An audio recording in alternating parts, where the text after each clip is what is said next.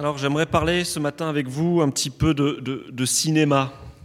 Hein? Je sais que chacun a un petit peu son style de prédilection. Certains préfèrent les, films à l'eau de rose. Alors peut-être que pour Sylvie et Alfred, en ce moment, vous êtes plutôt dans, dans ce style de film. Pour d'autres, ça va être la science-fiction. Pour d'autres, ça va être l'héroïque fantasy.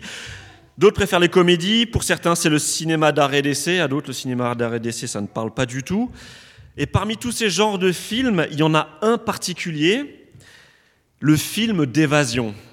Est-ce qu'il y a des amateurs de films d'évasion parmi nous ce matin? Alors le film d'évasion, je, récapitule juste un petit peu ce que c'est. Vous savez, c'est un film où pendant deux heures, vous vous demandez comment est-ce que le héros va réussir à sortir de sa prison.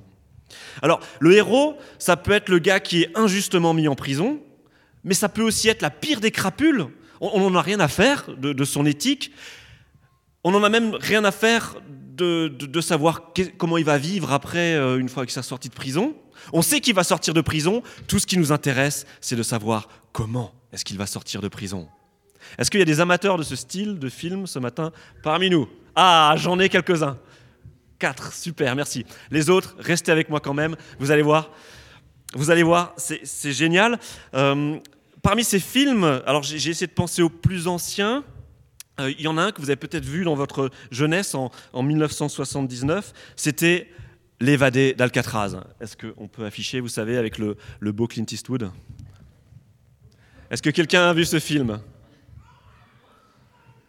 Il y a des gens qui l'ont vu, super. vous vous souvenez de, cet épisode qui raconte l'évasion de trois hommes de la prison d'Alcatraz en 1962, une évasion incroyable. Alcatraz, la prison la plus protégée du monde pratiquement. De cette prison, trois hommes arrivent à s'échapper. Et a priori, l'évasion a réussi parce que on n'a pas retrouvé ces trois hommes. Alors certains disent qu'ils sont morts, d'autres que non, on ne sait pas trop, le mystère règne. Donc ça c'est peut-être pour les plus anciens. Les plus jeunes parmi nous, enfin les plus jeunes, d'accord? Voilà. Bon, les moyens, parce que les plus jeunes, ils ont peut-être leur film à eux, je ne suis pas trop au courant. Les moyens, vous avez peut-être vu Prison Break. Voilà. Alors, pour ceux qui n'ont pas vu cette, euh, cette série, je vous raconte un petit peu le, pitch. Michael Scofield, ingénieur surdoué, est convaincu que son frère, qui attend son exécution en prison, est innocent. Michael va élaborer un plan pour lui rendre la liberté. Il va se faire incarcérer à ses côtés pour ensuite s'évader avec lui. Mais comment va-t-il s'y prendre? Eh bien, Michael Scofield, il est ingénieur, surdoué. Alors, Michael Scofield, il va à l'avance fignoler le plan de l'évasion. Il va penser à tout, hein, les circuits électriques, les, évacuations, où est-ce qu'on peut trouver telle et telle tenue de tel et tel gardien, et ainsi de suite. Et pour ne pas oublier, parce que Michael Scofield, il est intelligent, mais euh, il y a quand même un petit peu trop d'informations, et eh ben Michael Scofield, il va se tatouer le plan de l'évasion sur son corps. Et ça va ressembler à ça. Ah bah il est derrière là, voilà. Donc ça c'est le tatouage. Euh, mais le tatouage, quand on regarde bien, c'est plein de, moyens mnémotechniques. Vous savez, quand, euh, quand vous essayez de, vous souvenir un petit peu de quelque chose, mais que vous ne voulez pas que les autres euh, le, sachent, un petit peu comme quand vous trichez en cours, et, hein, et que vous planquez les formules de manière cryptique sur votre trousse, et ben Michael, Michael Scofield, il fait un petit peu comme ça. Sur son tatouage, il va mettre les plans du circuit d'aération. Par ici, il va retrouver euh, où est-ce qu'il a inscrit le, nom des gardiens et euh, comment est-ce qu'il se relaie, et ainsi de suite. Donc Michael Scofield, il a sur lui le plan de l'évasion et ça va lui permettre de s'évader. Alors on ne sait pas trop s'il s'est évadé parce que la, série dure plus de 5 épisodes. Au bout d'un moment, on en a marre, on arrête. Mais ben bon, si ce matin vous aimez les histoires d'évasion, et même si vous n'aimez pas les histoires d'évasion, on va en voir une ce matin, une histoire d'évasion. Je vous, je vous propose de voir avec moi Acte 12, Prison Break, où on est l'évasion? Alors là, je vais prendre ma petite voix de bande-annonce, et je vous promets ce matin du tragique, deux morts violentes, Jacques et le roi Hérode, des effets spéciaux, Pierre est guidé par un ange, du mystère, Pierre rêve-t-il ou l'ange est-il bien réel? De l'humour. Rhodes est tellement heureuse que Pierre toque à la porte, qu'elle court annoncer la nouvelle de sa libération et oublie de lui ouvrir. Du suspense. Pierre parviendra-t-il à sortir de prison? Rhodes lui ouvrira-t-elle la porte? Les chrétiens parviendront-ils à déjouer les plans de l'infâme roi Hérode? Sera-t-il puni pour ses crimes? Vous le, découvrirez en lisant Acte 12. Alors je vous propose d'afficher le texte d'Acte 12 que nous allons lire ensemble pour suivre cette incroyable histoire d'évasion.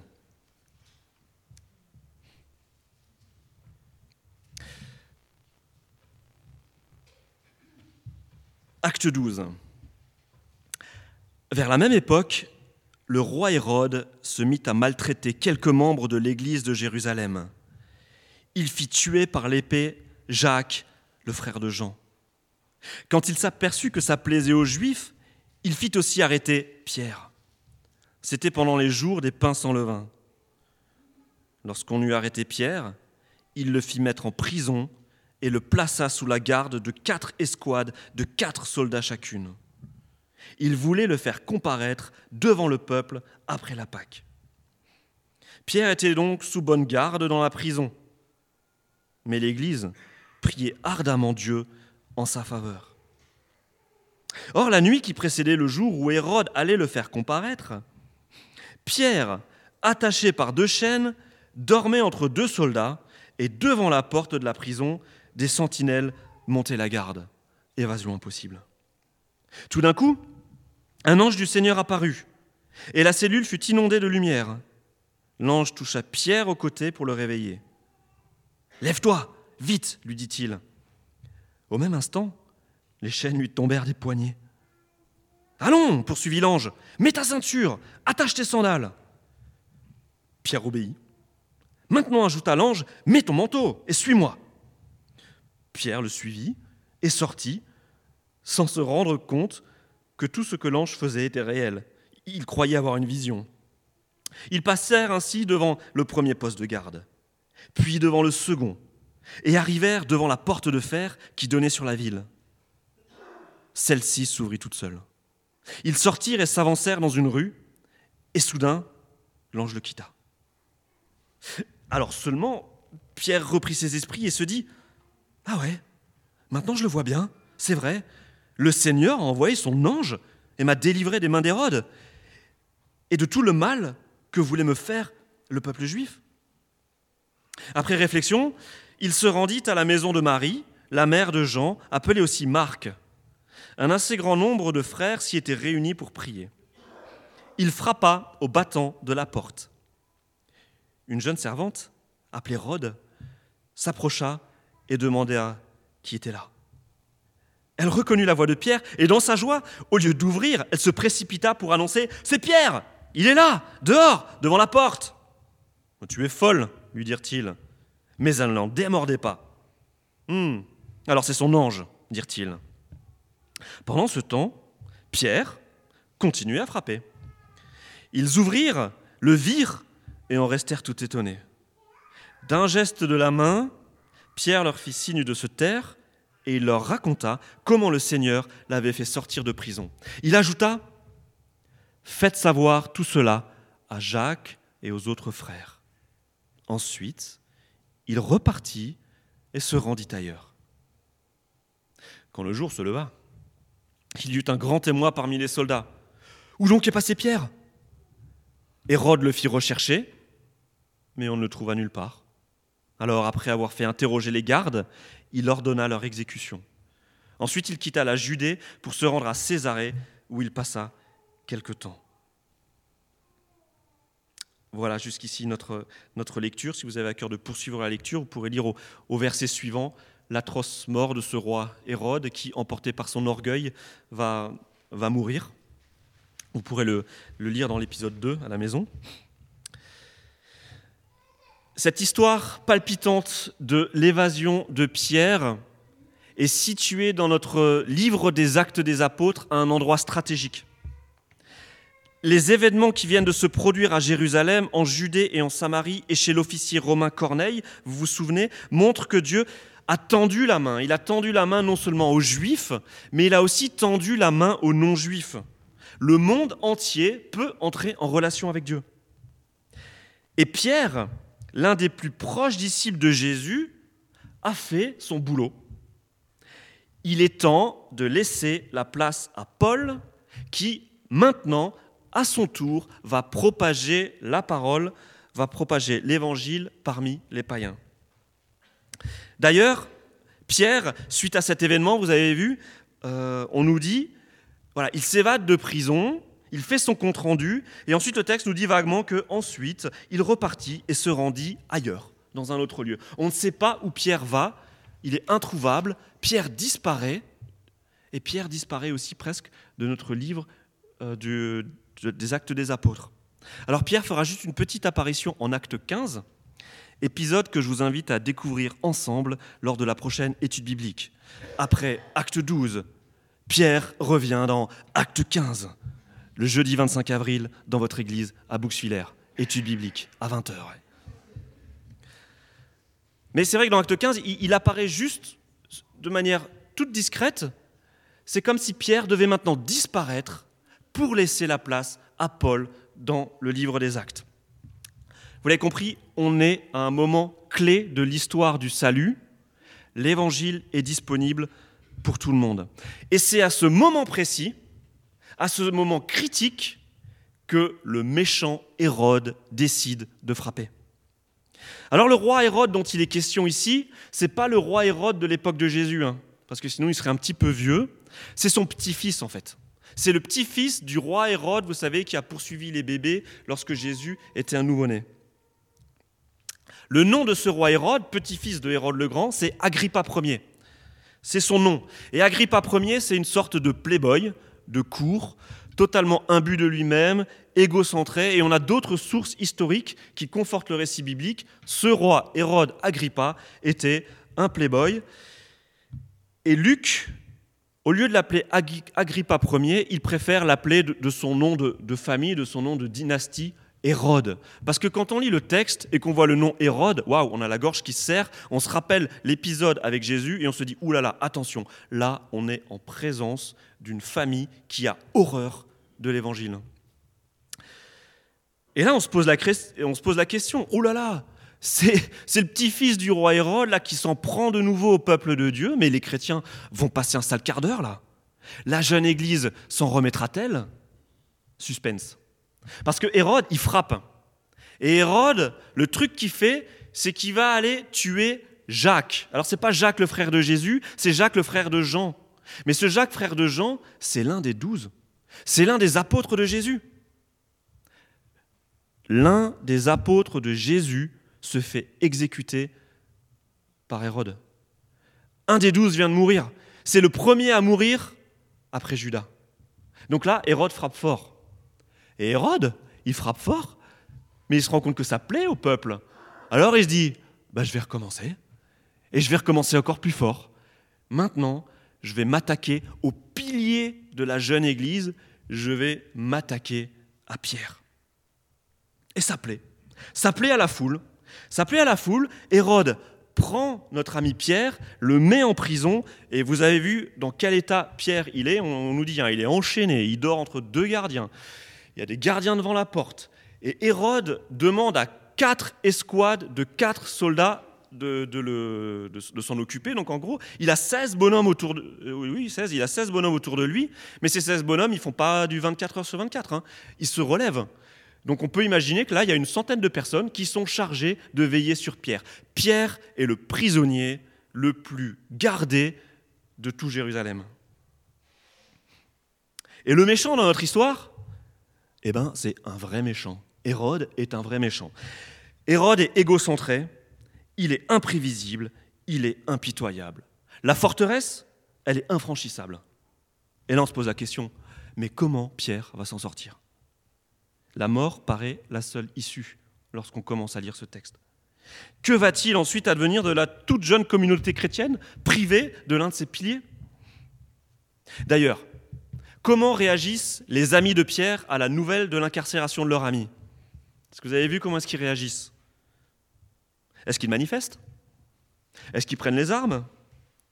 Est-ce qu'ils montent un commando s'infiltrer dans la prison? Est-ce que Barnabas va se tatouer le plan de, la prison sur son corps et va essayer de faire délivrer son ami Pierre? Est-ce que vous avez vu? Il prie. Le texte nous dit que la communauté se mobilise dans la prière. L'Église priait ardemment Dieu en sa faveur. Verset 5. Et Luc le précise, et c'est important. Et c'est là que l'évasion se produit. Un ange apparaît dans la cellule, l'ange réveille Pierre, les chaînes tombent d'elles-mêmes, l'ange dit à Pierre de s'habiller, L'ange guide Pierre hors du bâtiment principal. Tous les deux, ils passent devant le premier poste de garde, puis ils passent devant le deuxième poste de garde. Personne ne les remarque. Ils arrivent devant la grande porte de fer de la prison. Pierre, doit se dire, mais c'est mort là. La grande porte de fer s'ouvre toute seule.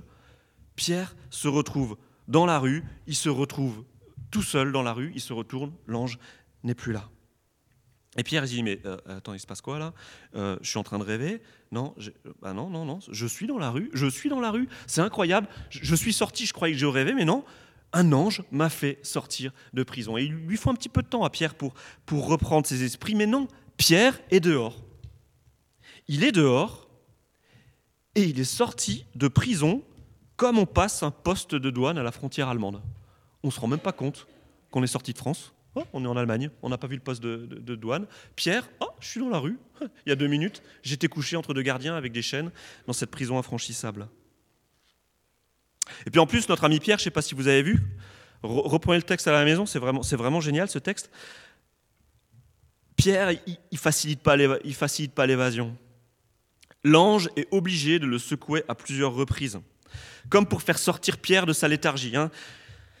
L'ange, c'est plutôt un, euh, pardon, Pierre, c'est plutôt un boulet pour l'évasion. Euh, l'ange est obligé de, dire à Pierre, mais vas-y, lève-toi, vite, euh, vas-y, mets ta ceinture, vas-y, attache tes, sandales. On a l'impression que, Pierre, c'est un enfant qu'il faut amener à l'école le matin.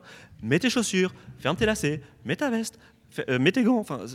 Pierre, il est dans cet état-là, mais l'ange, il le secoue et il va le sortir. Pierre est plutôt un boulet pour l'évasion.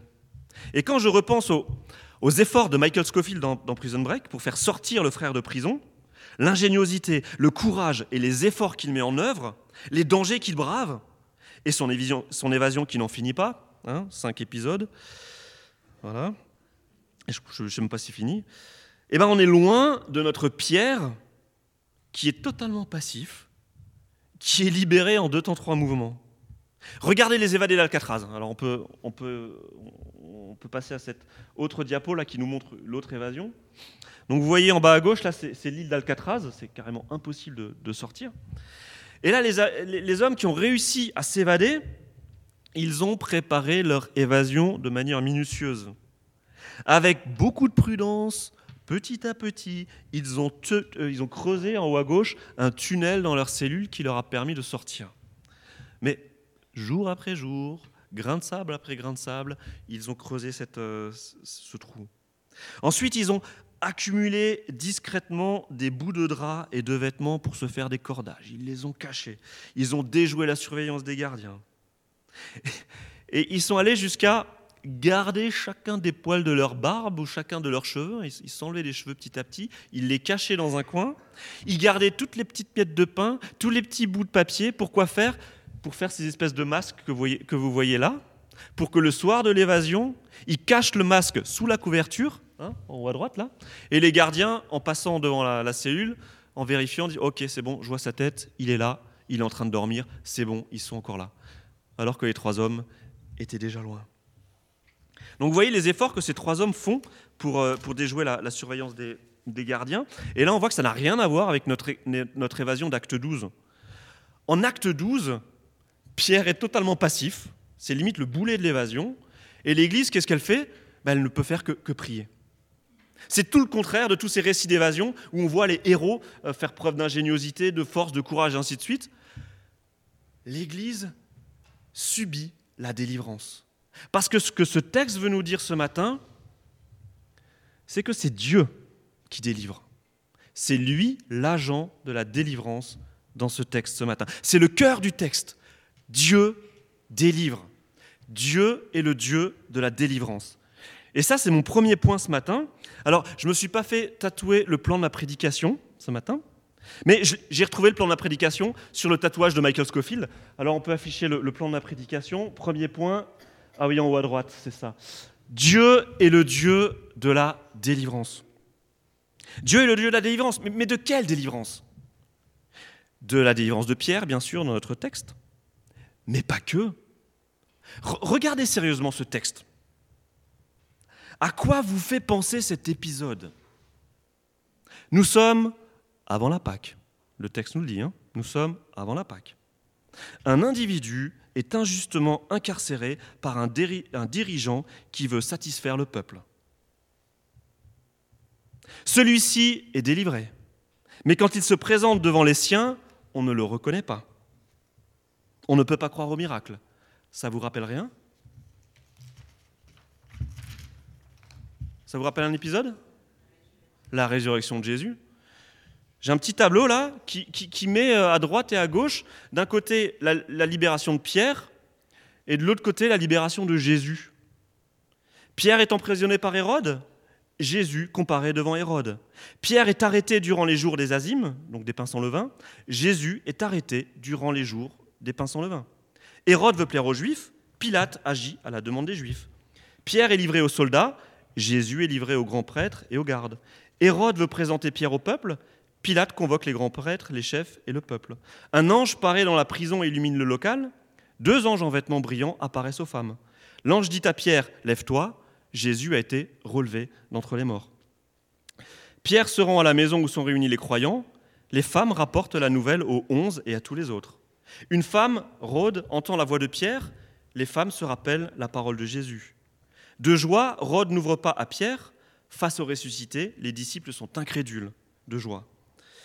Les autres ne croient pas ce que raconte la femme et la disent. Les disciples prennent la parole des femmes pour du délire. Les croyants croient qu'il s'agit de son ange, les disciples croient avoir devant eux un esprit. Les croyants sont stupéfaits de voir Pierre vivant, les disciples sont stupéfaits de voir Jésus vivant. Pierre s'en va vers un lieu énigmatique, Jésus disparaît aux yeux des disciples. Vous avez vu? Luc, lorsqu'il raconte cet épisode de l'évasion de Pierre, il est en train de nous dire, mais ce qu'a vécu Pierre, c'est ce qu'a vécu le Christ. Christ a été au bénéfice de la délivrance que Dieu lui a accordée en le relevant d'entre les morts. Pierre est au bénéfice de la délivrance que Dieu lui accorde et qu'il accorde à son Église. Alors ce qui est vraiment intéressant dans ce texte, c'est qu'effectivement, il, y a un rapport entre la délivrance de Pierre et la délivrance de Christ, mais le texte insiste vraiment sur l'incrédulité. L'incrédulité de la jeune Église qui a Pierre devant sa porte, et l'incrédulité des disciples qui ont Jésus devant lui et qui n'arrivent pas à dire oui, c'est bien notre ami qui est ressuscité. Dieu est le Dieu de la délivrance de Jésus-Christ.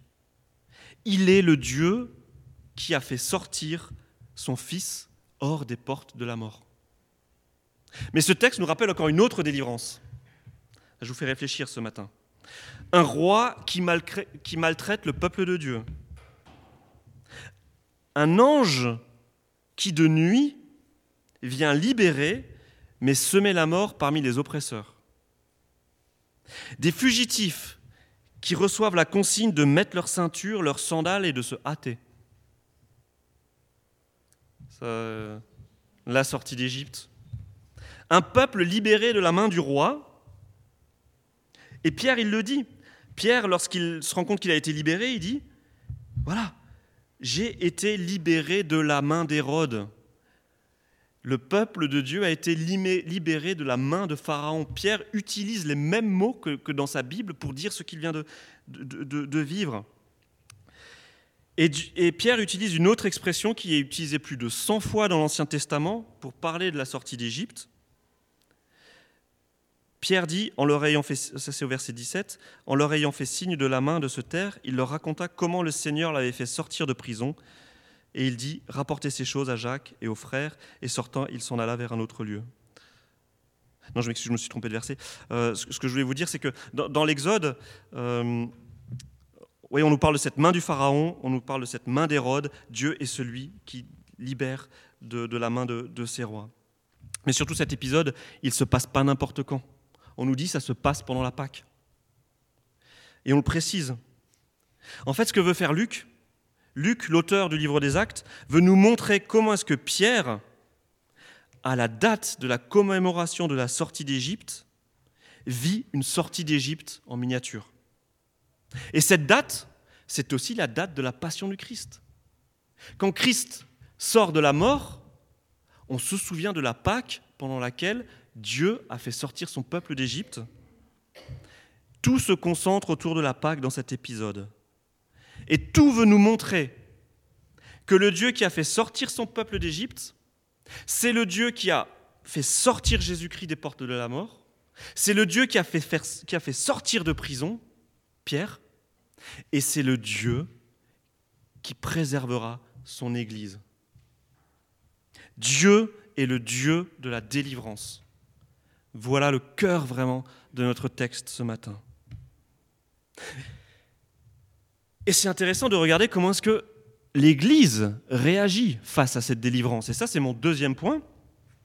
On a une Église fervente, mais on a une Église qui est un peu myope. Et je vous l'ai dit là, Luc, il s'amuse à mettre en parallèle l'incrédulité des disciples lorsqu'ils voient Jésus devant, le ressuscité devant eux, et d'un autre côté, l'incrédulité de l'Église qui a Pierre devant la porte mais qu'il ne va pas ouvrir à Pierre parce qu'on se perd en conjecture. Alors peut-être que un Pierre n'est peut-être juste pas devant la porte, tu as peut-être entendu une voix. Ok, tu es sûr que c'est sa voix? D'accord. Alors on rationalise. Solution 2, c'est peut-être un esprit qui est devant la porte. Non, c'est pas un esprit? Ok, c'est vraiment Pierre. C'est pas possible. Faut qu'on aille vérifier. Donc vous voyez comment est-ce que l'Église, d'un côté, elle prie avec ferveur, elle croit au miracle, elle prie, mais lorsque le miracle arrive, elle croit plus. Et ça, c'est paradoxal. C'est paradoxal et quelque part, c'est triste. Parce que l'Église, elle prie avec ferveur, mais elle doute quand Dieu exauce. L'Église prie avec ferveur, elle doute quand Dieu exauce. Dieu délivre. Mais est-ce que nous le reconnaissons? Est-ce que nous reconnaissons que Dieu est le Dieu de la délivrance et qu'il délivre? Est-ce que nous ne sommes pas un peu parfois aveugles aux libérations que Dieu nous permet de vivre? Est-ce qu'on prend le temps de nous poser, de regarder le plan de nos vies et de nous rappeler, mais oui, à cet endroit, Dieu m'a délivré? C'est ce que Esther, Erna et Sylvie nous ont encouragés à faire tout à l'heure, à reprendre ce récit de l'exode, de l'évasion, et de considérer que oui, à un moment donné, Dieu est venu me délivrer. Est-ce que nous passons pas parfois trop vite sur les exaucements de prière? Je vous y ai déjà encouragé, je renouvelle cet encouragement, notez vos sujets de prière. Reprenez vos sujets de prière régulièrement et constatez que Dieu délivre. Dieu peut délivrer d'un péché. Dieu peut délivrer d'un mauvais caractère. Il peut délivrer d'une maladie. Il peut délivrer de la malveillance d'un proche. Notez aussi les sujets qui, parlent de délivrance dans notre église locale de Bouxwiller. N'a-t-on pas vécu des délivrances ces derniers temps? Et puis reprenez ces sujets de prière quelques années plus tard et constatez que oui, Dieu accorde la délivrance. C'est vrai qu'en regardant la, vie de notre église locale, je me dis, waouh, mais quand même, le Seigneur, il a apporté quand même pas mal de délivrance ces derniers temps. Je ne sais pas, moi, je, vous ai devant moi ce matin, je, vois plein de personnes pour qui Dieu est intervenu. Hein, on pense à, Jean-Christophe récemment, c'était quand même génial ce qu'on a, ce qu'on a, ce qu'on a pu vivre. Dieu délivre. Mais nous, parfois, nous ne le voyons pas. Et pire, nous voudrions encore que les personnes délivrées restent un petit peu encore en prison. Dans l'Église, il y a certains péchés qui passent bien. Être un ancien dealer ou être un ancien drogué, c'est pas mal. Hein? Parce que l'ancien dealer, l'ancien drogué, lorsque le dimanche matin il vient donner son témoignage, on a tous envie de dire Merci Seigneur, tu es grand, tu as, délivré. Lorsqu'on a un ancien meurtrier devant nous, on a aussi envie de dire Waouh, merci Seigneur, cet homme, tu l'as fait sortir de sa prison, il est libéré, il a purgé sa peine, il a demandé pardon, merci. Mais il y a des péchés qu'on ne pardonne pas. J'ai en tête bah, la question du divorce. Une personne divorcée, peut-elle un jour être réhabilité aux yeux de ses frères et sœurs dans l'Église? Est-ce que nous ne créons pas des sortes de purgatoires? Vous savez, le purgatoire, ce lieu qui est entre la délivrance et la prison? En gros, la personne elle a été délivrée par Dieu, mais on l'y maintient encore un petit peu quelque temps parce qu'on veut vraiment s'assurer que c'est bon, le péché a été purgé et ainsi de suite. Et c'est des personnes qu'on ne réintègre jamais vraiment dans la vie d'église parce qu'il y a des péchés dont on dit Ok Seigneur, tu peux libérer, mais il y a d'autres péchés, on dit Non Seigneur, ces péchés-là, c'est pas possible, euh, tu peux pas totalement les pardonner. Vous voyez, on prie parfois pour que le Seigneur délivre, mais lorsqu'il y a la délivrance, est-ce qu'on dit Ok Seigneur, c'est vrai, tu as délivré, gloire te soit rendue? N'est pas pour nous culpabiliser. Vous l'avez vu, les disciples ont eu du mal avec la libération que Dieu propose. Lorsqu'ils ont eu le Christ ressuscité devant eux, la jeune Église, elle a eu du mal lorsqu'elle avait Pierre devant la porte et qu'ils disaient c'est pas possible, il n'a pas pu sortir de prison. Nous aussi, nous pouvons aussi avoir du mal lorsque nous avons face à nous certaines personnes qui ont bénéficié de la grâce de Dieu, mais on a du mal à accorder le pardon à ces personnes. C'est normal. Mais il y a quand même myopie. Et le texte nous encourage, ne restons pas myopes. Si Dieu délivre, alors accueillons cette délivrance. Prions avec ferveur, mais quand Dieu délivre, constatons-le. Alors le dernier point pour terminer, moi quand je, vois ce texte, ce texte qui me dit que Dieu est le Dieu de la délivrance, qu'aujourd'hui encore il peut délivrer, qu'il a délivré par le passé le peuple d'Israël, qu'il a délivré Jésus de la mort, qu'il a délivré Pierre de sa prison, qu'il a délivré l'Église naissance de la persécution. Quand je vois cette image de l'Exode que Dieu utilise régulièrement pour nous montrer où est-ce qu'on en est dans, notre, dans notre vie avec lui, je me dis, et nous Notre évasion, elle en est où? Elle en est où notre libération? Et c'est là où vraiment je vous encourage à lire votre Bible. Prenez cette parole et considérez bien que cette parole, c'est un plan d'évasion. C'est le plan de votre vie. Elle contient aussi la manière dont Dieu veut vous délivrer, veut vous faire sortir de vos prisons, et c'est cette Bible qui doit nourrir notre vie spirituelle, c'est cette Bible qui doit nourrir nos cultes personnels régulièrement, parce que c'est elle qui nous explique comment est-ce que Dieu nous a délivrés. Ne nous laissons pas influencer par des, philosophies qui semblent chrétiennes, qui semblent bonnes, mais qui ne sont pas paroles de Dieu. Et la Bible, elle contient le plan d'évasion. Où en est cette évasion? Ne soyons pas myopes, regardons la carte. Alors si je regarde la, carte du plan d'évasion dans ma, dans ma parole, je me rends compte que, ouais, un, nous avons passé les portes du jugement. Ça, c'est fait. Christ a comparu à notre place. Et on n'est même pas passé devant la porte du, euh, devant la porte du tribunal. Hein. On n'est même pas rentré dans le tribunal. Le juge, on l'entend nous dire de loin, Monsieur, Madame, vous êtes libre. Plus personne ne vous accusera. Voici vos effets personnels, on vous a juste remplacé vos, vos vieux habits par une tunique blanche et immaculée. Nous ne passerons pas par la porte du tribunal. Parce que quelqu'un d'autre a été condamné à notre place. Il y a quelqu'un d'autre qui, à notre place, est resté dans la prison. Il a été condamné à notre place. Pas de guillotine pour nous, pas de chaise électrique, pas d'enfer. Nous vivrons éternellement avec Dieu. Parce que quelqu'un d'autre est mort à notre place, c'est Christ, et ça c'est le miracle de la Pâque. Alors voilà, on est libéré, délivré. Euh, alors ça c'est un autre style de film, mais voilà. Mais voilà, on est libéré, on est délivré. Christ nous a libérés. Et ça, faut qu'on l'intègre. Mais maintenant, on est où? On en est où maintenant? Eh bien, je crois qu'on est dans la rue. On est dans la rue un petit peu comme Pierre. Hein? Oh, oh, je suis libéré, c'est bizarre. Euh, je, suis dans la rue, je suis libéré, mais, en même temps, ça, ressemble pas trop au paradis, là. Euh, c'est bizarre quand même.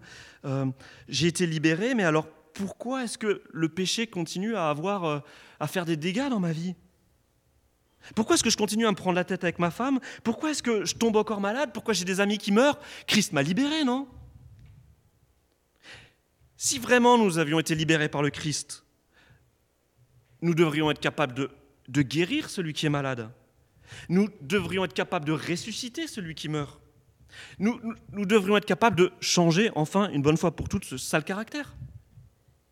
Nous devrions être capables de résoudre nos problèmes d'argent. Nous devrions être capables d'apporter la paix sur cette planète. Il nous a délivrés, oui ou non? Pourquoi ne vivons-nous pas ces miracles au quotidien si effectivement nous avons été libérés? Est-ce qu'on s'est perdu en chemin sur le chemin de la délivrance? Est-ce qu'on n'est pas capable de lire une carte? Est-ce que Dieu nous a donné une carte qui, comprend des erreurs? Est-ce que la Bible, c'est pas juste en fait une carte à, accrocher au mur parce qu'elle fait jolie et elle va, elle va calmer mon, angoisse existentielle à chaque fois que, que je vais l'ouvrir et la regarder? Non, c'est à ce stade de l'évasion, mes amis, qu'il faut bien se rendre compte où est-ce qu'on en est dans l'évasion. On reprend notre carte, d'accord? On reprend notre Bible et on regarde où on en est dans le plan de, de l'évasion. Ne soyons pas myopes, nous avons été libérés. Dieu nous a libérés. Christ est mort à notre place. Il veille sur nous. Il nous conduira à bon port. Mais si nous sommes bel et bien sortis de la prison, nous sommes encore dans la rue. Un espace qui sent à la fois la liberté, mais qui sent aussi le danger. Un peu comme Paul, hein, il est dans la rue, il est devant cette porte de la, maison, il, voudrait bien qu'on l'ouvre hein, parce qu'il vient de s'évader quand même. Hein. Euh, il y a des patrouilles et ainsi de suite. Euh, enfin voilà, euh, Pierre, en restant devant la porte, il encourt encore le danger. Et bien regardez le plan d'évasion du peuple d'Israël. Dieu a libéré son peuple de la main du Pharaon. S'en est suivi 40 ans de désert. 40 ans de désert au milieu d'un espace qui sentait à la fois la mort et le danger, mais qui sentait quand même déjà la liberté. Ça commençait à sentir le pays promis. Et à mesure qu'on se rapprochait, on le sentait, le lait et le miel. 40 ans dans un endroit où le peuple d'Israël a subi des difficultés parce que lui-même se mettait dans le, pétrin, et aussi parce que des ennemis l'attaquaient mais un espace où Dieu n'a jamais cessé de lui venir en aide, de le conduire, de transformer le caractère de ce peuple, de le préparer pour le grand jour où il entrerait dans le pays promis. Le désert, c'est le lieu de la tentation et du danger, mais le désert, c'est aussi le lieu de la délivrance. C'est le lieu de l'espérance de la terre promise. C'est le lieu de l'expérience de la bonté de Dieu. Alors oui, nous sommes encore dans le désert. Nos vies ressemblent parfois à des déserts où nous souffrons, nous mourons, on a du mal. Mais nous sommes sortis d'Égypte. Nous avons été libérés, délivrés. Maintenant, ne soyons pas myopes. Dieu nous invite à la foi. Alors voilà, c'est vraiment important de savoir où, où est-ce que nous en sommes dans notre plan d'évasion, quelque part entre le, le, déjà délivré et le pas encore dans la terre promise. On est quelque part entre les deux, on est en marche. Et c'est vrai que certains chrétiens ont un petit peu du mal avec ça. Et c'est vrai que ce n'est pas évident. Certains chrétiens ne comprennent pas pourquoi est-ce que lorsque leurs prières ne sont pas exaucées, lorsque Dieu ne fait pas intervenir le miracle, ils se disent, mais c'est peut-être parce que j'ai du mal prier, ou alors c'est parce que j'ai pas prié avec assez de ferveur, ou pas assez de foi, et ces chrétiens remettent en question leur, manière de prier, ainsi de suite. Mais il ne faut pas se tromper où nous en sommes dans l'agenda. Jésus n'est pas encore revenu. La mort frappe encore. Nous ne vivons pas encore sur la nouvelle terre, ok? La, terre n'a pas été renouvelée. Nous ne vivons pas encore avec nos corps glorifiés. L'Église persécutée sait cela. Allez demander à un chrétien persécuté ce qu'il pense de la délivrance. Christ m'a libéré, mais je subis encore la persécution dans mon pays? Dieu nous rappelle que nous avons été délivrés. Nous sommes délivrés, mais le mal frappe encore. La parole de Dieu, c'est une carte, c'est le plan d'évasion qui nous montre le chemin, qui nous rappelle que Dieu a déjà délivré et il a délivré à maintes reprises. La plus puissante et la plus glorieuse des libérations, encore plus miraculeuse que la sortie d'Égypte, c'est la résurrection de Christ.